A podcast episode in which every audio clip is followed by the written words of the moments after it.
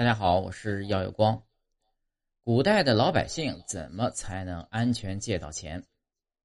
我们在看警匪悬疑片的时候，经常会看到绑架人质的情节，凶狠、横暴的歹徒抓住恐惧又毫无抵抗之力的妇孺，以此威胁警方，好达到以物易物的企图。在这样的场景中，我们一般称那个被威胁的人为人质。然而，人质为什么被叫做人质呢？实际上，人质的概念早在春秋战国时已出现，《左传》隐公三年便记载了郑庄公与周平王交换人质的事。由此看来，人质是以交换为前提才成立。人质中的“质”字本身就有交易、抵押的含义。参考《说文解字》的阐释，“质”即以物相熬之意。那么，我们可以推断。质显然与中国古代的商品经济相关，例如西周的买卖契约称为质记，而管理契约的称作质人。若我们想与古人做交易，首先第一步便是要找到质人。根据《周礼》，中国早在西周便出现了契约制度，其中《地言》篇章记载道：“质人啊，其实是一个职业，他们相当于现代的市场管理者。”负责处理西周官方的买卖，所谓大事以质，小事以计。智人的业务除了小件物品，也包括牛马、田宅等大额交易。买卖的契约称为质记，而借贷契约呢称为付别。智人作为官方的市场管理者，我们可将其视为西周经济管理体系中的一员。根据《周礼·地官》记载。西周政府没有权府这一机构，专门掌以市之征布、敛市之不受、货之治欲民用者。也就是说啊，负责控管国家税收、收购市上的滞销物资、收发贷款与利息。那么，若我们想找古人借贷，西周实际上为我们提供了一个相对安全的官方途径。一般而言。西周政权的借贷形式分为赊和贷。赊啊，主要针对祭祀、丧祭之事，只要求按期归还，并不计利息；而贷呢，专门针对劳动生产者。周礼说道：“凡民之贷者，与其有私变而受之，以国服为之息，则需要计息。”实际上，西周为了稳定民情、巩固政权，时常发放无息贷款于民。相当于一种救济与帮助，计息贷款是相对少的。不过，若我们想借计息贷款的话，利息又怎么算呢？西周计息的首要考量是地域的远近程度。若住在城市中，国家征付二十分之一，也就是说年利率为百分之五；住在远郊，则征付十分之一，按距离增加，由此类推年利率为百分之十到百分之二十不等。参考我们现今国家的法律规定，基本上年利率超过百分之二十便是高利贷。若住在西周远郊地区，相当于向周天子借高利贷了。然而，这至于古代中国，百分之二十的利息仅仅是个开始。春秋战国时期，随着金属货币黄金的出现，中国古代高利贷的魔爪由此深入民间。战争所带来的动乱、灾荒以及诸国统治者横征暴敛的情况，击垮了毫无抵御能力的平民百姓，借贷的需求高涨。与此同时，掌握大量财富的富商大贾以及官僚便成了主要的放贷方。放贷主要有货币和谷物两种形式。以齐国为例，《管子·轻重》中记载到：齐国南部地区的谷物借贷利率。其初之中百五十也，也就是年利率百分之五十，而西部地区更是高达百分之百的利率。一般而言，战争、灾荒等紧急状状况下的借贷呢，多为高昂的备称之息，而直至政治相对稳定的汉代，高利贷问题始终没有得到缓解。汉代甚至出现了专门从事高利贷的商人集团子钱家，《史记·代之》。《或或直列传》记载道：汉景帝三年时，吴楚七国叛乱，长安城中列侯封君为从军出征，向子贤家借贷。子贤家以汉廷胜败为之而拒绝借贷，只有兀言氏一家出捐千金袋，其息十之。三个月后，七国之乱被迅速平定，而兀言氏在一年之中获利十倍，利率高达百分之一千。显然，在上述局势下，借贷成了富商、地主等累积社会财富的重要手段。相反的是，无力偿还高利贷的平民百姓，往往落得流离失所、家破人亡的困境。为改变这样的局面，秦律中曾有服役以抵债的规定，平民百姓可通过抵押或是服役等方式还债。魏晋南北朝时，北魏也开始发布禁止收利过本的规定。而中国最早的抵押机构智库也在此时随着佛教的盛行应运而生。智库通过抵押、放款、收息，暂缓了平民的经济压力。相对于民间高利贷，显然智库的权威性以及稳定性为借贷人提供了更高的安全保障。那么，在智库出现以前，若想安全的向古人借贷，第二步需要注意的是，请不要出现在上述任何朝代。在中国古代，唐朝啊是相对昌盛繁荣的社会，其商品经济已基本脱离早期自然经济的形态，进入一个蓬勃发展的阶段。我们从敦煌、吐鲁番地区保存的借贷契约来看，可发现隋唐的契约制度显然有着更高的保障意识，比如详尽记录了债权人身份、债务人身份、利息时间、借贷原因以及总额、还款期限等细节。然而呢，这里也衍生出一个小问题：为何借贷契约会保存在以佛教藏经闻名的敦煌、吐鲁番呢？实际上，隋唐借贷制度的发展与佛教寺院有很直接的联系。魏晋南北朝是中国古代宗教之大流行之时，尤其是北魏盛行佛教，自孝文帝起便掀起一股建寺的热潮。随着寺院增多，寺院。这股宗教势力也逐步发展起来，直至隋唐时期，在统治集团的扶持下，寺院迅速发展出自身独具一格的经济体系——寺院地主庄园，简称寺庄。寺庄成立的关键在于田地。唐朝均田制规定，将土地按人口分配，而寺院作为重要的精神圣地，皇室常赏赐寺院田地，而贵戚。富豪等信徒呢，也会捐赠田园为寺，由此寺院拥有的土地面积增大，逐渐形成一种庄园式的经济形态。一般而言，大型的寺庄内多有农田、菜园、林果园，有的呢还有水渠和各种手工作坊等。另外，还有诸多庄客会依附于寺庄，承担劳动生产工作，一般称作敬人、部曲。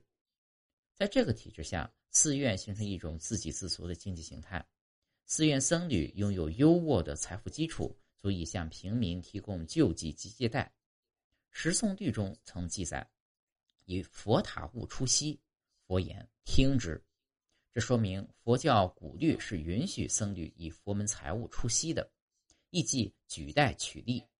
由此，自魏晋起，寺院的寺库也发展出自身的高利贷资本借贷形式。主要是典当，亦称制举。《南史真法重传》记载了一则故事，揭示了南朝佛寺已普遍有寺库典当的现象存在。法崇孙斌，斌有行业，乡党称善，常以一束处九州长沙寺库置钱，后赎铸还，于铸树中得金五两，以手金果之，宾得送还寺库。由此看来，寺库的典当是隋唐时普遍存在、相当有规模的一种抵押制度。实际上，唐朝对于借贷业也有一套较为完善的规定。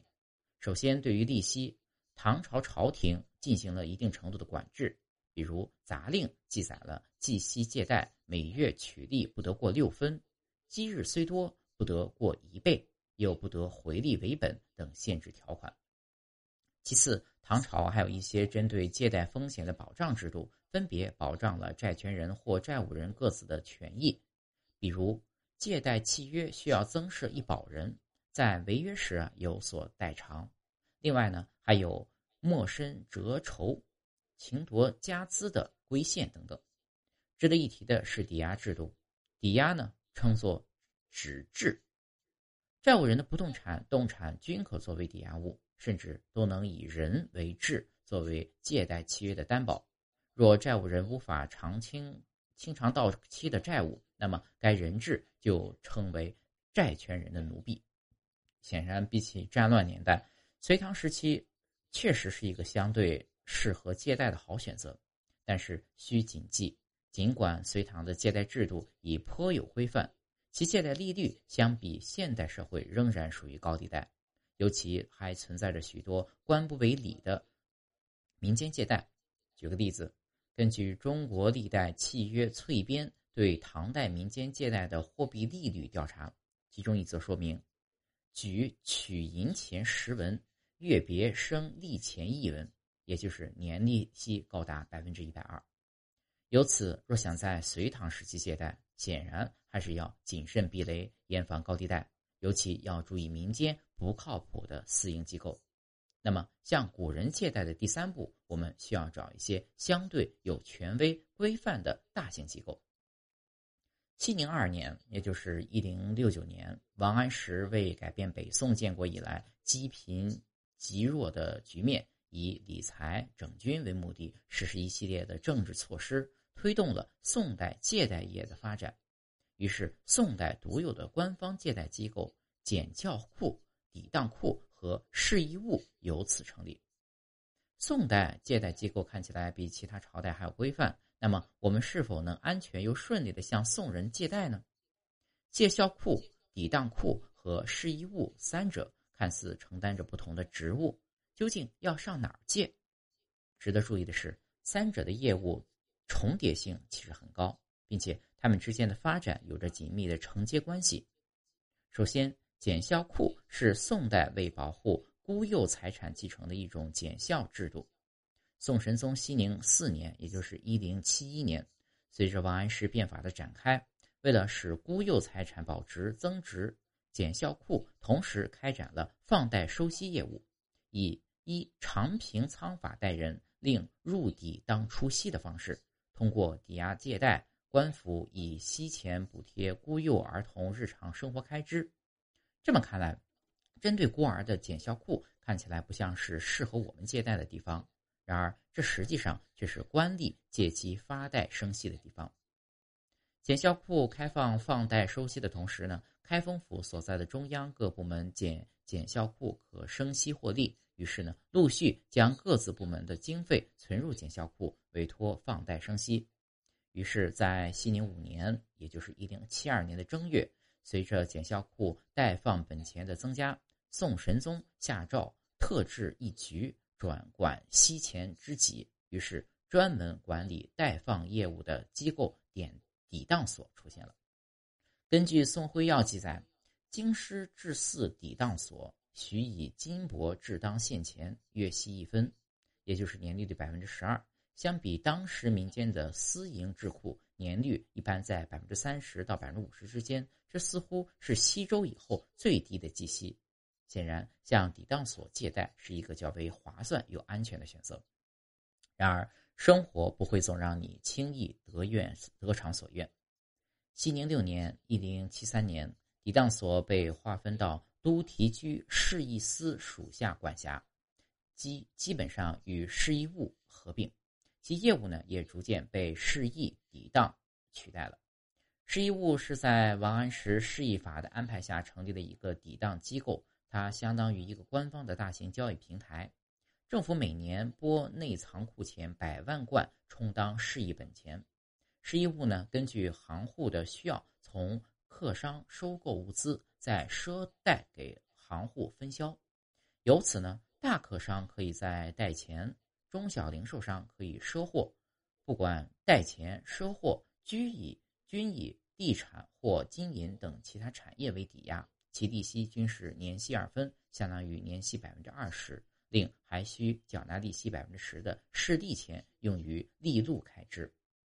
这么说来啊，若我们到市一物借贷，尽管是官方平台，但计息甚至都快赶上私营智库了。可怕的呢是还有一个巨大的漏洞：利禄的额外开支。以市一物来举例，失义务的批零收入实际上不归国家财政管理，而是由失义务官吏支配。那么，官吏的品行成了大客商与零售行户之间最关键的纽带。而北宋现实情况是，大部分的官吏动用失义务本钱，从客商贱买货物，再贵卖给零售商。于是呢，此过程中本应由失义务承担的赊贷本息，全部都转嫁到小中小零售商身上。而贱买贵卖所赚取的利润差价，则任由官吏中饱私囊。实际上，类似的问题也在王安石的青苗法中出现过。官吏强行贷款贷粮，各户都被役配青苗钱，强制纳息。王安石变法像是一把双刃剑，一方面抑制了民间高利贷之猖獗，并为政府赚取的利润；另一方面呢，却沦为官吏任意满足其贪念的工具。但无论何时，这场斗争中受难的始终是平民百姓。看来，想在宋代安全又顺利的借贷也是不容易。那么，元代是否有可能呢？答案并不是。一二七九年，大蒙古国彻底击溃了南宋流亡政府，建立了少数民族政权，同时带来了高利贷的大魔王沃托钱。沃托钱由元朝一批专门发放高利贷的回族商人经营。这种高利贷高到什么程度呢？关汉卿在《窦娥冤》中有一幕描述了窦娥的父亲向人借银子二十两，一年之后需还四十两，父亲无法偿还，只得将窦娥送作童养媳。沃托借贷之凶恶，始在于其年利率往往高达百分之百，除利率达到倍称之息以外，放贷人的任意性太高，大量的民间借贷还存在严重的复利计息问题。即把利息计入本金后重新计息，称作阳高息。元代高利贷像是滚雪球一样，越陡峭的山坡，雪球越滚越大，越滚越快，在粉身碎骨以前，似乎永远看不到尽头。无论如何，只要高利贷存在，使证便证明了平民始终无力逃离于封建体系下的经济困境。纵览中国古代的借贷情况，即使管控再严厉，借贷机构再完善，利率再低，平民永困于苦难之间，无从逃脱。回过头来仔细想想，向古人借贷确实挺冒险的。总体来说，古代借贷机构管制太不成熟，安全保障太低，利息太高，尤其债主来讨债的时候，实在不太可能活着逃过一劫了。那么，若想安全又顺利的向古人借贷，请参考古代借贷指示的第二步，那就是。请不要出现在上述任何朝代。